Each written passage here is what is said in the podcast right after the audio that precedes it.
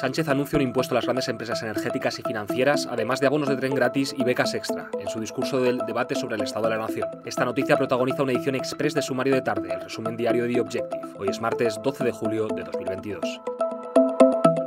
El presidente del gobierno, Pedro Sánchez, ha anunciado un impuesto a las grandes empresas energéticas y a las financieras para intentar paliar la elevada inflación. Con esta medida, el Ejecutivo pretende recaudar unos 7.000 millones de euros en dos años. Aunque aún falta concreción, el impuesto a los grupos dominantes del sector eléctrico, gasista, petrolero y financiero estará en vigor durante 2023 y 2024. El presidente también ha anunciado que el gobierno bonificará el 100% de todos los abonos de transporte de cercanías y media distancia operados por Renfe desde el 1 de septiembre al 31 de diciembre de este año. Además, ha avanzado la construcción de 12.000 viviendas públicas y ha asegurado que cerca de un millón de estudiantes mayores de 16 años de toda España recibirán el próximo curso, de septiembre a diciembre, una beca extra de 100 euros mensuales.